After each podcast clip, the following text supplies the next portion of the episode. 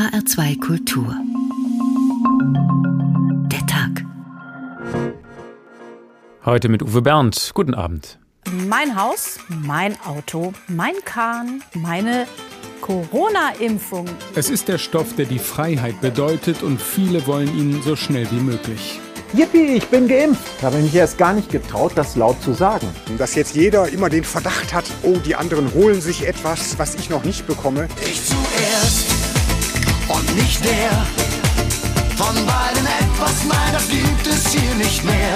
Das klingelt den ganzen Tag lang. Die jüngeren Leute sind generell etwas ungeduldiger. Es ist ein einziges Hauen und Stechen, also vor allem Hauen und noch viel zu wenig Stechen. Ich glaube, wir müssen generell aufpassen unter dem Druck der Corona-Pandemie, dass wir nicht in so eine Neid- und Missgunstgesellschaft kommen. Während die Menschen in wohlhabenderen Stadtteilen schon von einer Impfung vom nächsten Urlaub träumen, breitet sich das Virus in ärmeren Vierteln fast ungebremst aus. Dann zum Beispiel diejenigen, die auch jetzt in den Supermärkten arbeiten und jeden Tag ganz viele Kunden an ihnen vorbeilaufen, dass wir denen noch einige Wochen Priorität einräumen, finde ich ausdrücklich richtig. Konkreter mögliche Freiheiten für Geimpfte werden, umso größer der Impfneid. Ich zuerst und nicht der.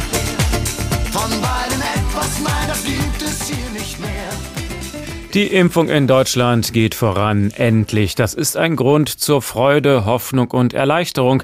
Aber es mischen sich auch befremdliche Gefühle darunter. Zum Beispiel, warum werden meine Nachbarn schon geimpft und ich noch nicht? Oder warum kriegt der Kollege Biontech und ich in Anführungsstrichen nur Astra? Impfbreit macht, Impfneid macht sich breit in Deutschland und es wird noch steigen, wenn Geimpfte erst einmal wieder reisen dürfen, sich in Restaurants und Kinos amüsieren wollen, dann werden andere bald gelb vor Neid. Warum eigentlich? Jeder Geimpfte in meinem Umfeld schützt auch mich, der ich noch eine Weile warten muss. Aber diese Logik zieht irgendwie gerade nicht. Deshalb schauen wir uns das heute mal genauer an. Gelb vor Neid über ein unterschätztes Gefühl. Ist das vielleicht typisch deutsch? Ein Volk von Neidern gehen andere entspannter damit um? Ist der Neid ein destruktives Gefühl, das es zu überwinden gilt? Oder kann man daraus vielleicht auch eine produktive Kraft schöpfen? Nach dem Motto, der Garten meines Nachbarn ist viel schöner als meiner, also schwinge ich jetzt den Spaten, damit der bald neidisch ist auf meinen Garten. Aber das ist ein weiter Weg. Zuerst wollen wir mal ehrlich sein und uns diesem Gefühl stellen. Das soll ja schon der erste Schritt zur Therapie sein. Diana Sulfugari gibt es offen zu. So erlebt sie ihren Impfneid. Susanne jetzt auch. Und der Holger, der Mattes, die Katharina, alle geimpft. Sehe ich auf Facebook. Mit Beweisfoto vom Impfausweis. Comirnaty, ja toll. Auch noch mit dem guten Stoff von Biontech, nicht der billigen Astra-Plörre. Und alle kommentieren, super, Glückwunsch, jeder Geimpfte mehr ist ein Fortschritt für uns alle.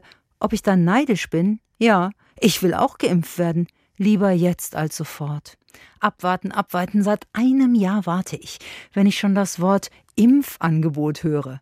Ich bin Kassenpatientin. Wenn ich was will, eine Vorsorgeuntersuchung, eine neue Brille oder gar Zahnersatz, muss ich sechs Wochen auf einen Termin beim Arzt warten. Anträge schreiben, dreimal mit der Kasse telefonieren, Zuzahlung vereinbaren. Und dann bekomme ich die Leistung. Tatsächlich ist noch nichts, was ich wirklich brauchte, abgelehnt worden. Vermutlich werde ich auch irgendwann geimpft, aber erst, wenn es keinen mehr interessiert, weil alle anderen längst am Strand liegen. Ja toll, ich bin mal wieder die Letzte.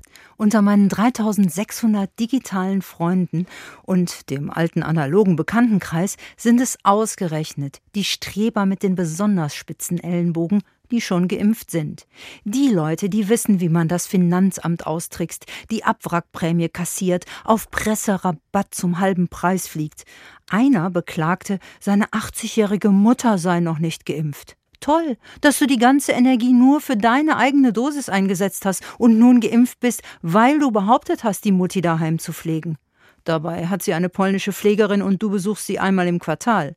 Eine andere hat gerade über gute Beziehungen die BioNTech-Impfung für ihren Mit-20er-Sohn klargemacht.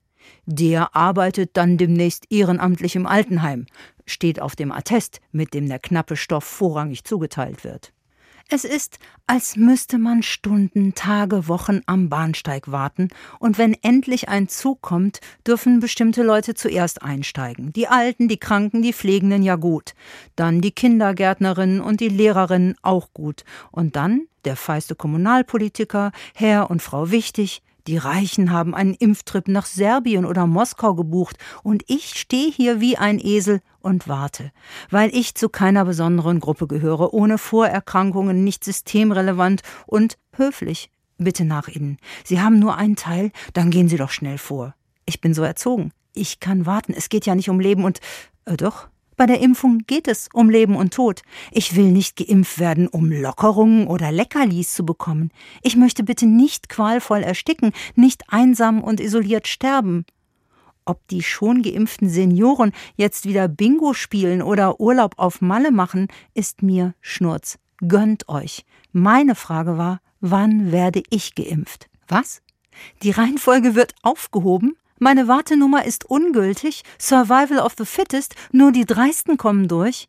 Mein Impfangebot liegt jetzt auf dem Wühltisch im Wahlkampf, weil sich Politiker von der Aufhebung der Impfpriorisierung ein paar Prozentpunkte plus erhoffen. Gerade merke ich, dass ich gar nicht neidisch bin, nur zornig. Und so geht es vielen zurzeit. Wenn Impfausweise mit Champagnergläsern gepostet werden, dann schürt das eben bei manchen den Impfneid. Wie sollen wir damit umgehen? Dr. Jens Lange ist wissenschaftlicher Mitarbeiter an der Fakultät für Psychologie und Bewegungswissenschaften an der Uni Hamburg. Schönen guten Abend. Ja, guten Abend. Sie erforschen den Neid mit freiwilligen Studienteilnehmern. Was genau machen Sie mit denen? Ja, wir machen unterschiedliche Sachen. Zum einen Umfragen, wo sich Leute zum Beispiel neidauslösende Situationen vorstellen sollen. Oder sie sollen sich daran erinnern, wo sie mal neidisch gewesen sind. Oder wir fragen die Leute durchaus nach ihrer Neigung zu Neid. Aber wir lösen auch Neid direkt in den Studien aus. Zum Beispiel laden wir Versuchspersonen dazu ein, an einem Wettbewerb teilzunehmen, zum Beispiel darum, wie man kreative Wörter finden kann. Und die Person, gegen die die antritt, ist allerdings jemand, den oder die wir vorher trainiert haben, sodass die Versuchsperson auf jeden Fall verliert und wir dann hoffentlich Neid in den Versuchspersonen auslösen. Zum Beispiel auch dadurch, dass die von uns trainierte Person irgendwie besonders viel Stolz zeigt, was Neid typischerweise intensiviert. Aha, das ist gemein, oder? Aber Sie wollen eben, dass diejenigen dann auch zornig werden. Wie, wie messen Sie dann den Neid? Ja, das kann man auf unterschiedliche Art und Weise machen. Neid zeigt sich in den Leuten auf unterschiedliche Art und Weise.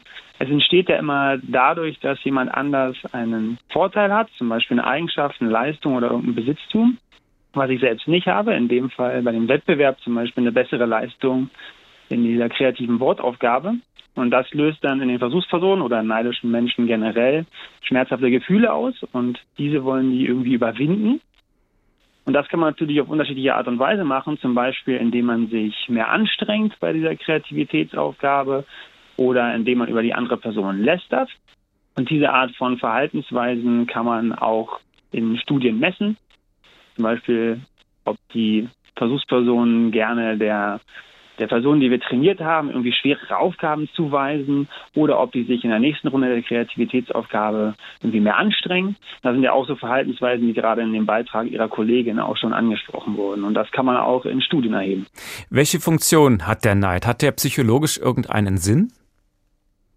Ja, also wenn Neid durch den Vergleich mit einer anderen Person entsteht, die einen gewissen Vorteil hat, dann zielt Neid natürlich erstmal darauf ab, diesen diesen Schmerz, der daraus entsteht, zu überwinden. Und das ist natürlich nicht per se irgendwie schlimm, sondern hat eine Funktion, nämlich Schmerz ist irgendwie doof für die Leute, ja, und die wollen das nicht, ne, man möchte sich nicht schlecht fühlen. Und wenn man sich dann mehr anstrengt und dadurch zum Beispiel besser wird, dann wird der Unterschied zwischen der neidischen Person und der anderen Person ja ausgeglichen.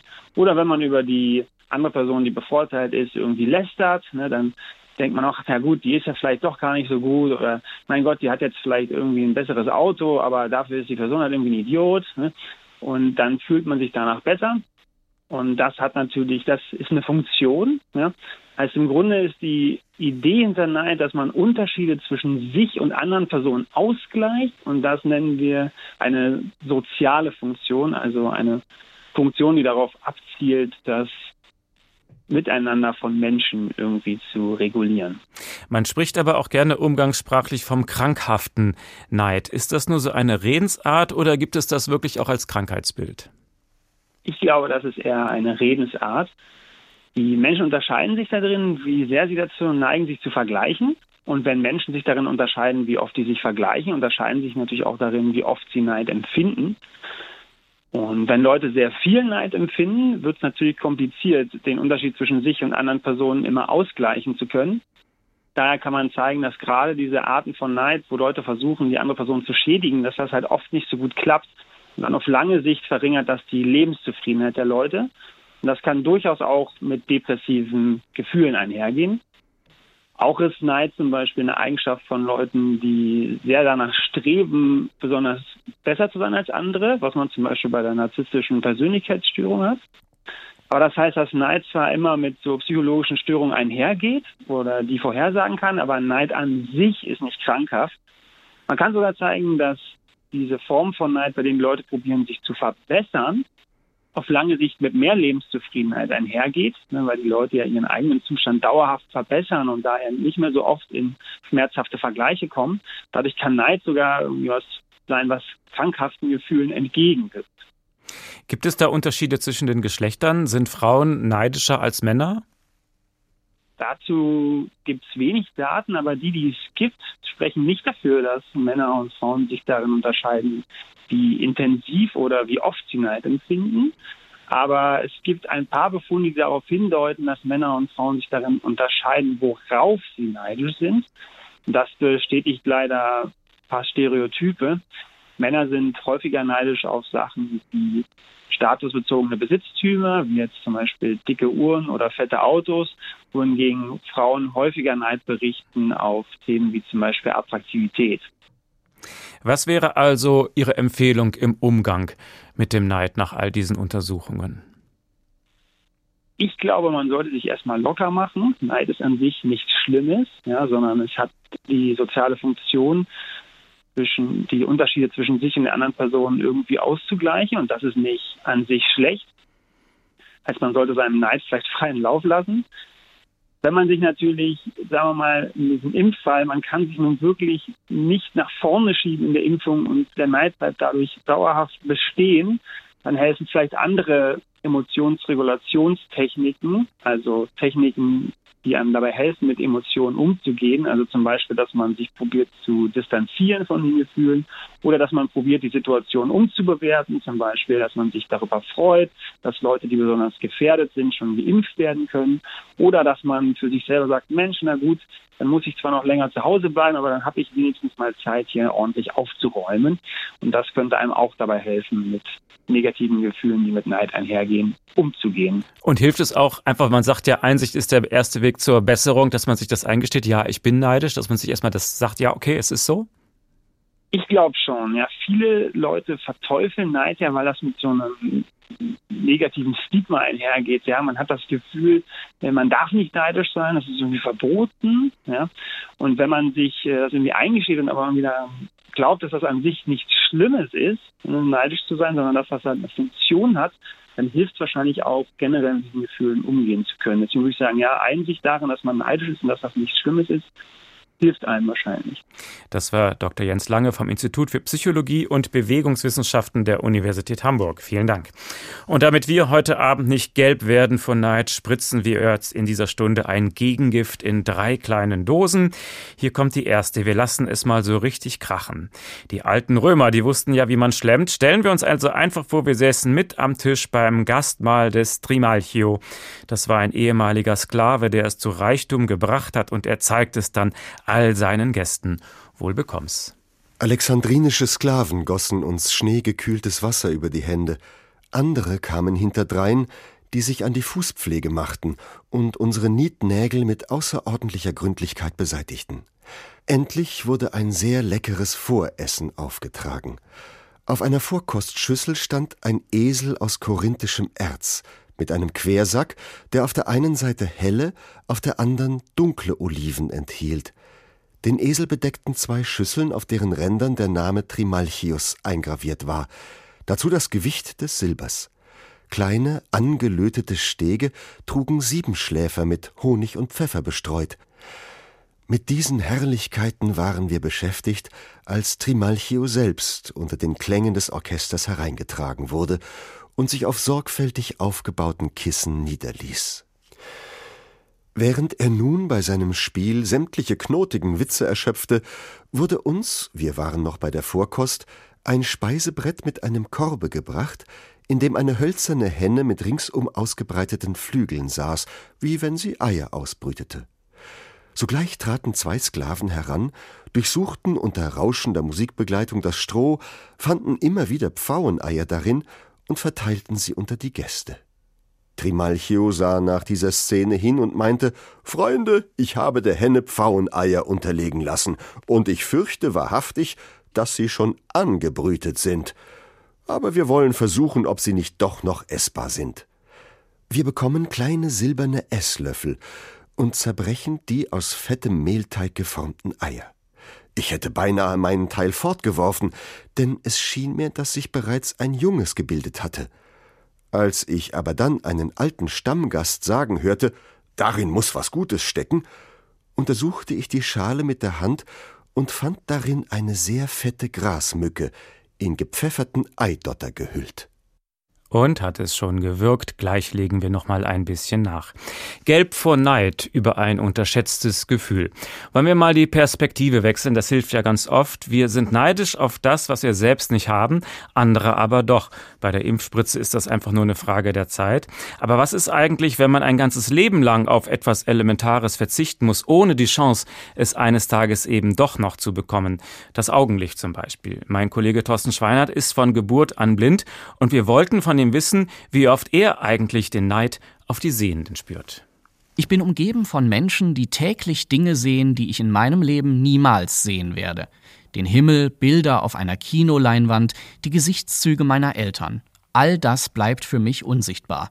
Menschen mit gesunden Augen hingegen können sich das alles beliebig oft ansehen, sich daran satt sehen oder es einfach übersehen.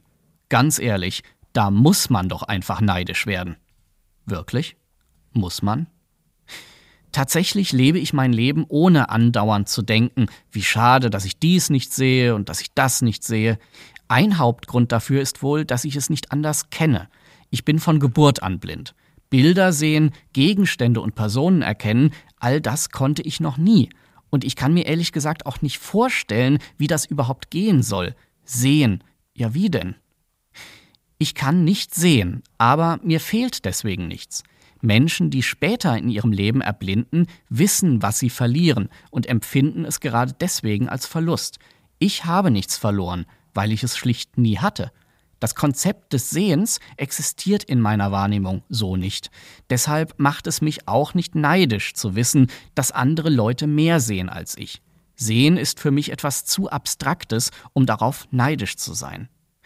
Da muss es schon konkreter werden. Sobald mich meine Blindheit im Alltag behindert, nagt auch an mir der Neid. Ja, ich beneide Sehende um die Leichtigkeit, mit der sie alle möglichen Dinge tun können, in die ich viel mehr Zeit und Energie investieren muss. Es muss schön sein, sich einfach ins Auto zu setzen und loszudüsen. Will ich von A nach B, muss ich mir jemanden suchen, der mich fährt. Oder ich muss schauen, ob ich öffentliche Verkehrsmittel nutzen kann. Kurz, ich muss vieles bedenken und planen, was sich für Sehende so ganz nebenbei ergibt oder was sie auch gar nicht bedenken müssen. Besonders neidisch bin ich auf den direkten Blickkontakt unter Sehenden. Wie viel schneller und natürlicher kann rein über die Augen kommuniziert werden.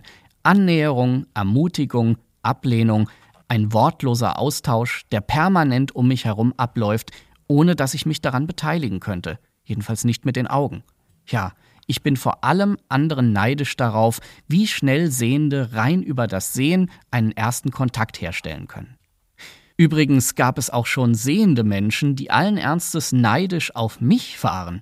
Vor allem dann, wenn ich aufgrund meiner Blindheit in ihren Augen einen Vorteil oder eine Vorzugsbehandlung bekommen habe. Zum Beispiel wurde mir an der Uni des Öfteren erlaubt, Klausuren zu Hause zu schreiben, weil ich dort einen mit blinden Hilfsmitteln ausgestatteten Computer stehen hatte.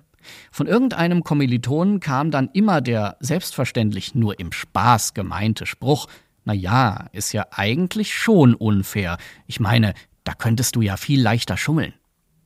Abgesehen von diesem unterschwelligen Betrugsvorwurf schwang dabei für mich auch eine Art Neid mit. Neid auf eine Sonderbehandlung, wobei es hier in meinen Augen gar nichts zu beneiden gab. Ich hätte sehr gerne getauscht. Klausur per Hand mit dem Kuli schreiben und dafür normal sehen können. Der Neid, er beschäftigt die Menschheit schon seit Anbeginn. Es ist ein Gefühl, das irgendwie ganz tief in uns steckt. Also lohnt sich auch der Blick in die Bibel. Lothar Bauer-Ochse aus unserer Kirchenredaktion ist jetzt im Studio.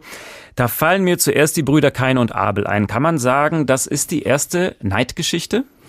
Ja, das kann man schon, wobei das Wort Neid äh, in diesem Text gar nicht auftaucht. Äh, man muss es so ein bisschen zwischen den Zeilen rauslesen oder wenn man sich in die Situation hineinversetzt. Das sind eben die beiden Brüder, die äh, ja beide ein Feuerchen machen, ein, ein Opfer darbringen, ein religiöses Opfer.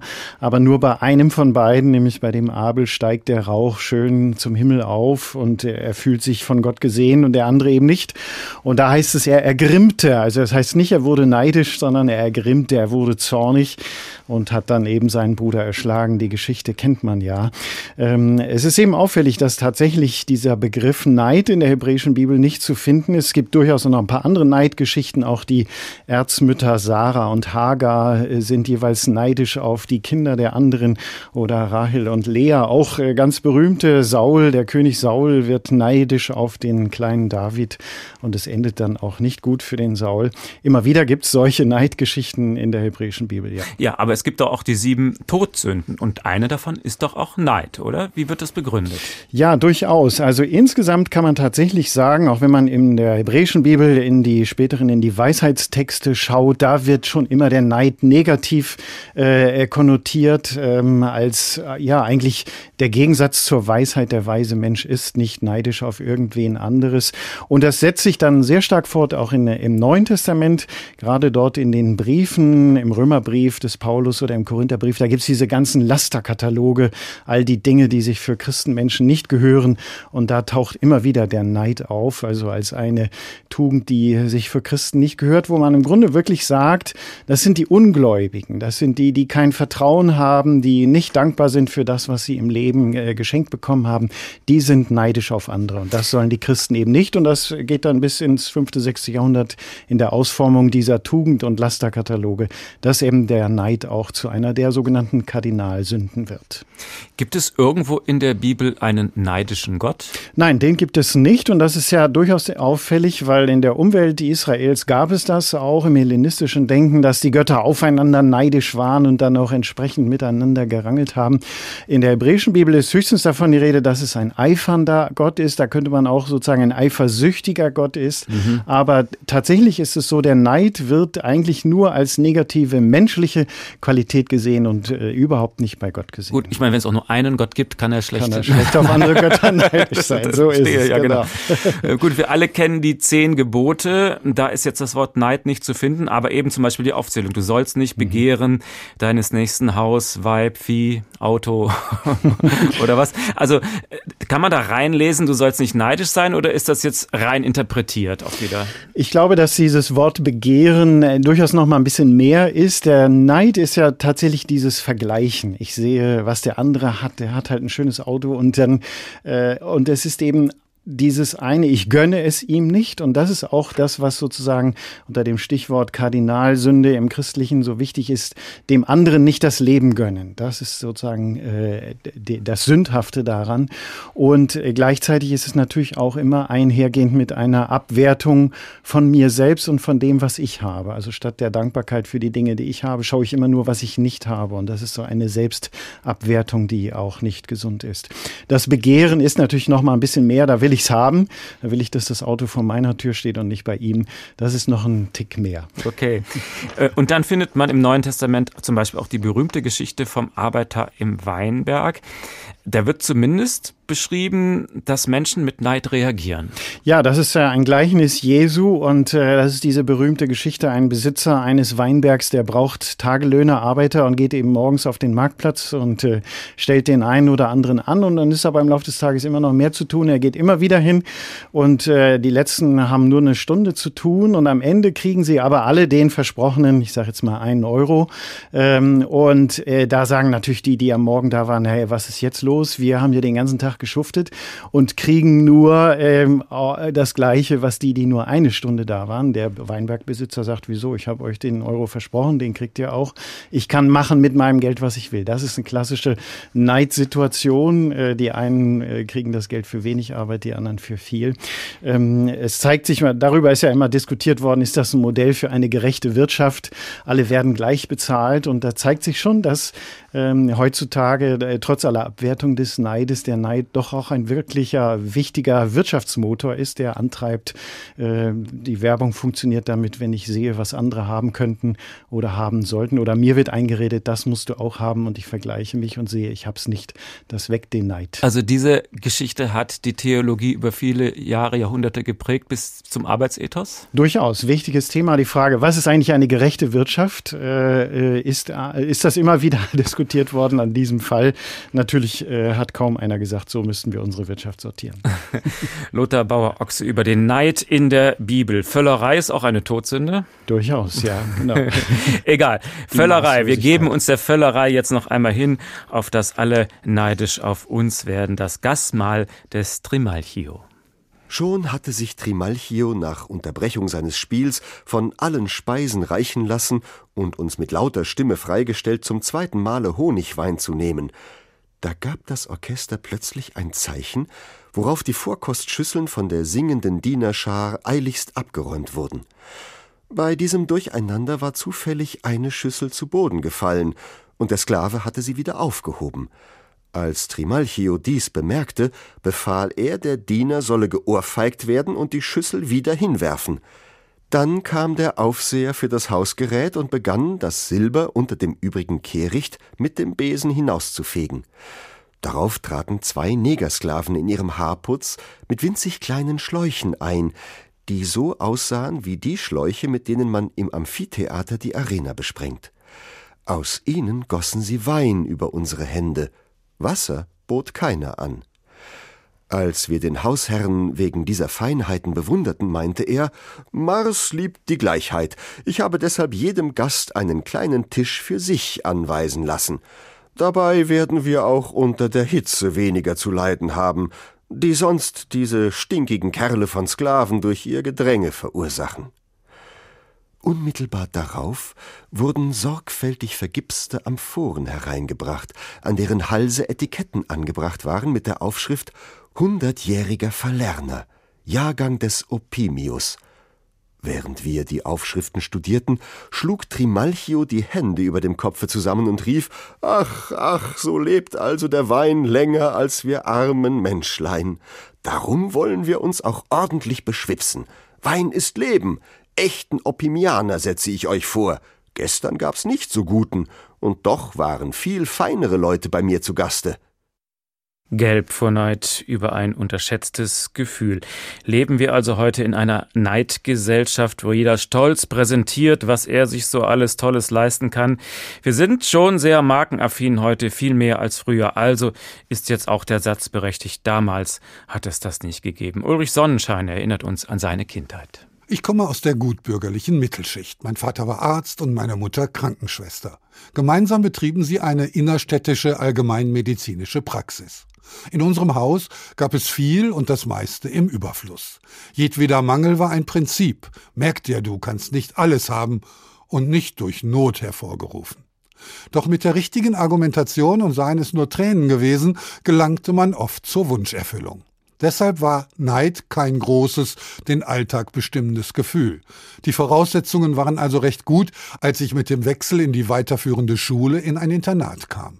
Unter Jugendlichen ist Neid ein ganz normales Gefühl. Im Internat aber war es extrem uncool, neidisch zu sein. Man gab einfach nicht gern zu, dass man etwas begehrte, was einem anderen gehörte. Ohnehin war Besitz damals etwas ganz anderes als heute. Wir hatten keine Handys, keinen Walkman oder Ghettoblaster, keine Mofas, Skateboards oder Mountainbikes. Einen kleinen Radiorekorder vielleicht, ein altes Fahrrad, das ständig platt war und eine Mark 50 Taschengeld. Selbst die, die nach dem Wochenende finanziell gut ausgestattet zurückkamen, waren eher die Ausnahme. Es gab in den kleinen Schrankfächern nichts neben Socken und Unterhosen, nichts in den Regalen außer Schulbüchern und vielleicht ein paar Musikkassetten. Kaum jemand hatte Schallplatten oder gar eine Gitarre. Allenfalls ein paar Marken Fußballschuhe von Adidas oder Puma, wobei der Streit über die bessere Marke bis heute nicht ausgetragen ist. Neid wurde allein schon deshalb im Keim erstickt, weil alles irgendwie allen gehörte. Man verlieh seine Jeansjacke ebenso problemlos wie den Tischtennisschläger oder die Fußballschuhe. Wenn jemand Geld hatte, um Süßigkeiten zu kaufen, wurden die gegessen und nicht gehortet. Man lebte sehr bewusst in einer Gemeinschaft und war stolz darauf. Neid gab es dann eher bei den anderen Kindern in der Schule, die sich scheuten, mit einem Internatsschüler Streit anzufangen. Denn das Alle für einen Prinzip mussten wir nicht erst bei Alexandre Dumas nachlesen. Wir standen füreinander ein, fraglos, halfen, wo es nötig war, auch mit vollem Körpereinsatz, und ich kann mich nicht erinnern, dass dieser Sinn für Zusammengehörigkeit jemals versagt hätte nach außen zumindest. Intern gab es natürlich Hierarchien, Klassenschranken und sehr unterschiedliche Grade der Beliebtheit. Aber Neid gab es kaum. Vor allem deshalb nicht, weil, sollte man tatsächlich einmal neidisch sein, ein Blick reichte, um jemanden zu finden, dem es noch schlechter ging. Wenn wir im Internat etwas gelernt haben, dann war das nicht Mathematik und Geographie, sondern die Kraft der Solidarität. Und dass es viel mehr Spaß macht, gemeinsam etwas zu genießen, als dafür allein heimlich in den Keller zu gehen. Ulrich Sonnenschein hat es also schon als Kind gelernt, mit seinem Neid klarzukommen, aber vor 40 Jahren war das vielleicht auch noch leichter als heutzutage. Wie läuft es eigentlich bei den Tieren? Können Tiere neidisch sein? Spannende Frage an den Primatenforscher Dr. Daniel Hanus. Er ist Forschungskoordinator am Wolfgang Köhler Zentrum in Leipzig. Schönen guten Abend. Ja, schönen guten Abend. Machen Sie tatsächlich einen Affen gezielt neidisch? Wie macht man das? Na, ich glaube, die sind von Natur aus relativ neidisch, wie wir im Übrigen auch. Ich glaube, Neid ist nichts, was man irgendwie anerziehen müsste. Ich glaube, das ist einfach was relativ natürlich kommt, dass ich vielleicht, äh, wenn es um mal um Ressourcen geht, dass ich vielleicht das haben möchte, was, was mein Gegenüber oder mein Nachbar auch hat. Auf was ist der Affe gerne neidisch? Auf das Futter des anderen? Auf das Weibchen des anderen? Ja, sowohl als auch. Also auf alle Sachen, die in irgendeiner Weise eine biologische Ressource darstellen, kann man ja neidisch sein. Also alles, was quasi meine eigene Fitness erhöht, ist etwas, was ich vielleicht haben möchte, was ich maximieren möchte. Und wenn jemand anders dann irgendwie mehr hat als ich, dann äh, bin ich neidisch darauf, beziehungsweise dann möchte ich es haben. Äh, die Frage ist natürlich, ob man jetzt bei Affen überhaupt in der Form von Neid sprechen kann, genau. weil das ja bei uns auch so moralisch belegter Begriff ist. Also ich glaube einfach, es ist so ein, sozusagen ja immer ein Ressourcenwettkampf und ich möchte möglichst viel davon haben, wenn es mir gut tut, in dem Falle, wenn es meine Fitness erhöht, meine evolutionäre Fitness. Und dann ist es so, dass ich das natürlich einfach haben möchte. Ob das jetzt nur der Begriff Neid, den wir als Menschen benutzen, ja, das ist einfach quasi bei allen Tieren und übrigens auch Pflanzen geht es ja darum, im Prinzip um viele Sachen zu wettzuhalten zueifern. Und bei Pflanzen wäre es halt Licht und bei allen Lebewesen ist es irgendwie Nahrungsmittel und Fortpflanzungspartner. Unterscheiden Sie dann zwischen den Begriffen Neid und Eifersucht? Beide Begriffe finden bei uns eigentlich nicht in der Form Verwendung, weil es beides Begriffe sind, die natürlich in unserem menschlichen Umgang stark äh, moralisch belegt sind. Und wir wissen eigentlich streng genommen von beiden Begriffen nicht, ob wir sie so im Tierreich auch vorfinden. Also wir finden Verhalten, was so aussieht, als ob es beispielsweise Eifersucht sein könnte, was so aussieht, als ob es neidvolles Verhalten ist. Aber wir wissen nicht so genau, ob Dinge einfach so aussehen oder ob sie wirklich, ob die wirklich dieselben Gefühle da zugrunde liegen. Und Neid ist natürlich Sache des man scheint zu sehen, dass Individuum A das haben möchte, Individuum B etwas hat, aber davon Neid zu sprechen, das ist halt so eine ziemliche Vermenschlichung. Mhm. Haben Sie mal ein Beispiel. Wie untersuchen Sie den Neid oder das Verhalten Ihrer Affen? Wir untersuchen ja vor allen Dingen, was sind die geistigen Grundlagen für solche Emotionen, wenn sie denn da da wären. Also inwieweit begreifen Affen eigentlich, dass vielleicht anderer äh, Ressourcen hat, die man selber gerne hätte? Und inwieweit begreifen sie vielleicht, dass der andere jetzt etwas zurückhält? Wie weit können sie sich zum Beispiel in andere hineinversetzen? Also ich muss ja im Prinzip wissen, Neid entsteht ja bei Menschen vor allen Dingen dadurch, dass ich vielleicht denke, irgendjemand anderes hat etwas ungerechtfertigt und der könnte mir vielleicht etwas davon abgeben. Also dann wird ja besonders so Gefühle wie Neid oder so kommen ja besonders zum Vorschein. Und das ist zum Beispiel, das sind eher die grundlegenden kognitiven Fähigkeiten, die uns eigentlich interessieren. Also was wissen eigentlich Affen über geistige Zustände von anderen? Wie machen Sie dann den Affen wirklich eifersüchtig oder neidisch oder wie auch immer? Wenn man sich zum Beispiel so zwei Wahlalternativen vorstellt, dass man sagt, okay, es gibt hier im Prinzip zwei Futterorte, unter denen man etwas verstecken kann. Dann gibt es einen Futterort, der am Ende aber nur versteckt wird von, von diesen beiden möglichen Alternativen. Und jetzt kann ich eben variieren, was zwei Individuen, die sich beispielsweise gegenüber sitzen, aber räumlich getrennt sind, was die jeweils von dieser Situation wissen, welchen Erkenntnisstand die sozusagen haben. Und wenn ich denen jetzt im Prinzip dem einen Individuum zeige, okay, Futterort A, da hat sich jetzt, da habe ich jetzt Futter versteckt, aber Individuum B sieht dann nur, dass auch unter dem zweiten Futterort was ist. Das hat aber der erste nicht gesehen. Dann ist jetzt zum Beispiel genau die Frage, verstehe ich, dass mein Gegenüber ja nur diesen Ort quasi nehmen kann, den er kennt, den er gesehen hat, obwohl ich im Prinzip beide Zustände kenne. Also durch solche einfachen mhm. Aufbauten, wo man im Prinzip sehen kann, kann ich einen Unterschied machen zwischen dem, was ich weiß und dem, was der andere weiß. Weiß ich, dass der vielleicht sozusagen einen falschen Glauben über bestimmte Dinge hat, den ich aber richtigerweise im Prinzip korrigieren kann. Und behandeln Sie dann auch einen Affen ungerechterweise wirklich fies, ungerecht? Er kriegt das weniger attraktive Futter und der andere Affe bekommt die leckere leckeren Weintrauben und gucken dann, ist na, er jetzt na, beleidigt? Also wir wissen nicht, ob jemand beleidigt ist. Ja, das ist also wirklich so dieses, man, man, man schaut drauf und denkt sich irgendwie, als ich als Mensch wäre jetzt beleidigt. Aber das ist ähnlich wie ich als Mensch wäre jetzt vielleicht eifersüchtig, würde mich jetzt vielleicht schämen.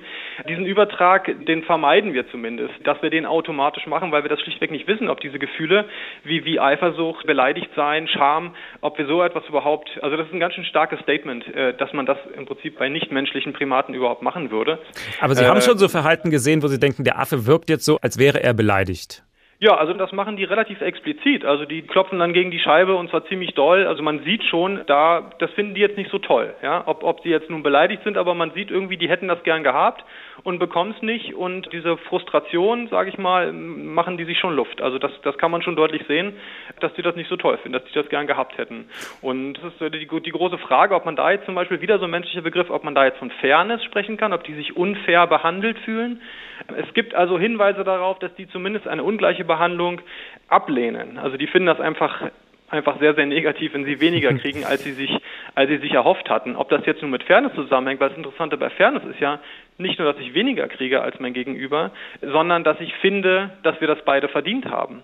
Und dass, dass ich diese Ungerechtigkeit, das ist das, was, ja was mich ja besonders wurmt. Ich bin ja relativ entspannt, wenn ich dasselbe verdiene wie mein Nachbar. Wenn ich nur finde, dass der sehr viel mehr verdient, obwohl er eigentlich dasselbe leistet, dann kommt ja dieser Fairness-Gedanke und dann fühle ich mich auch ungerecht behandelt. Also die Frage ist, ob der Affe auch moralische Kategorien hat. Genau, das ist, das, ist, das, ist, das ist eine sehr gewaltige Frage und die haben wir im Prinzip, also die versuchen wir uns so lange vom Leib zu halten, bis wir, bis, bis, wir, bis wir gute Methoden gefunden haben, wie man das tatsächlich untersuchen kann. Das ist eben über diese kleinen Umwege, wo wir eben wirklich versuchen, gibt es sowas wie grundlegende Fairness und auch Fairness ist natürlich wieder ein Begriff, der kompliziert ist, dann versuchen wir das wieder klein zu brechen in, gibt es, verstehen die überhaupt Ungleichbehandlung und ist es sozusagen nur die Ungleichbehandlung per se?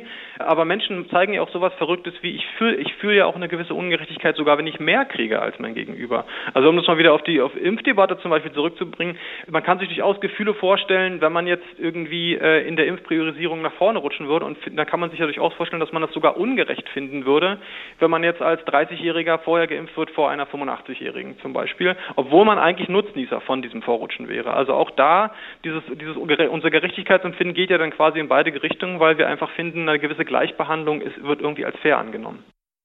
Das war Dr. Daniel Hanus vom Primatenforschungszentrum Wolfgang Köhler in Leipzig. Und jetzt wollen wir hören, wie es denn bei dem römischen Festmahl weiter gegen Trimalchio, der ehemalige Sklave, der es zu Reichtum gebracht hat, und nun protzt er damit, um alle anderen neidisch zu machen. Geschmackvoll war er dabei nicht. Dem allgemeinen Beifall folgte ein Gang, der unseren Erwartungen gar nicht entsprach, doch seine Ungewöhnlichkeit zog aller Augen auf ihn hin. Ein rundes Speisebrett zeigte nämlich in kreisförmiger Anordnung die zwölf Himmelszeichen, und der Anrichter hatte auf jedes von ihnen ein eigentümliches und passendes Gericht gelegt. Auf den Widder Widdererbsen, auf den Stier ein Stück Rindfleisch, auf die Zwillinge Hoden und Nieren, auf den Krebs einen Kranz, auf den Löwen afrikanische Feigen, auf die Jungfrau die Gebärmutter einer Jungsau, auf die Waage eine wirkliche Waage, die in der einen Schale eine Torte, in der anderen einen Kuchen trug, auf den Skorpion einen kleinen Seefisch, auf den Schützen einen Hasen, auf den Steinbock einen Hummer, auf den Wassermann eine Gans und auf die Fische zwei Seebarben.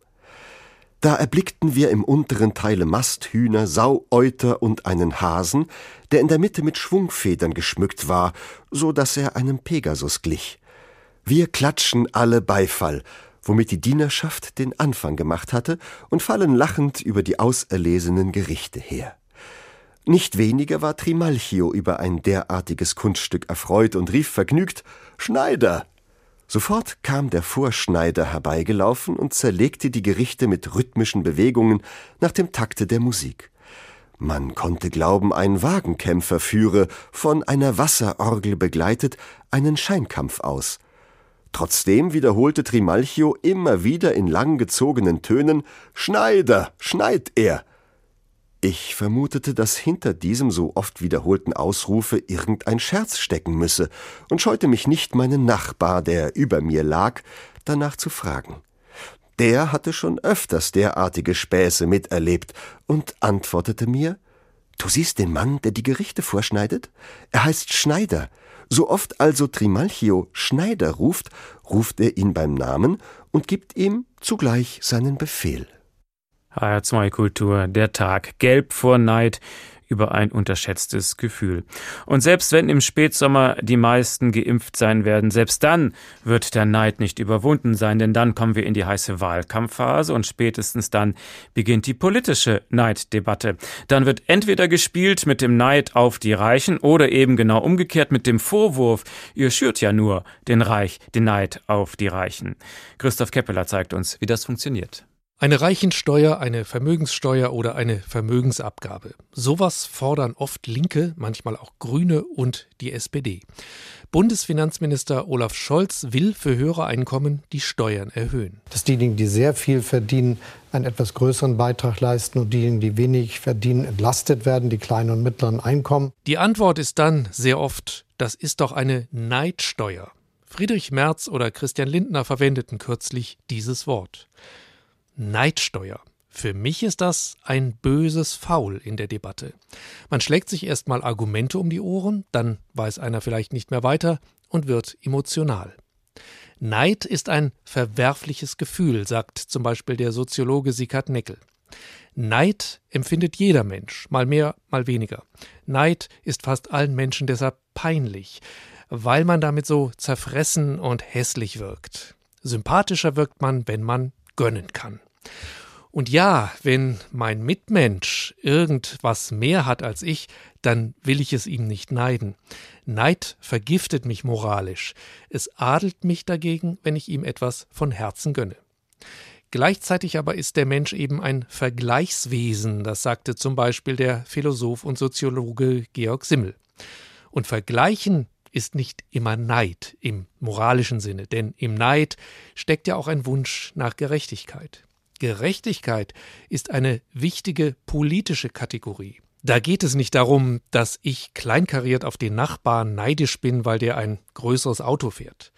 Es geht darum, dass ich in einer Gesellschaft leben will, in der es einigermaßen gerecht und friedlich zugeht. Wenn der Vorstandschef von Bayern München, Karl-Heinz Rummenigge, einen Wutanfall bekommt, weil für seinen Verein nicht das Nachtflugverbot in Berlin aufgehoben wird, und man erst am nächsten Morgen nach Katar fliegen kann und man sich dann darüber empört, die Gesetze gelten auch für Bayern München, dann ist es kein Neid.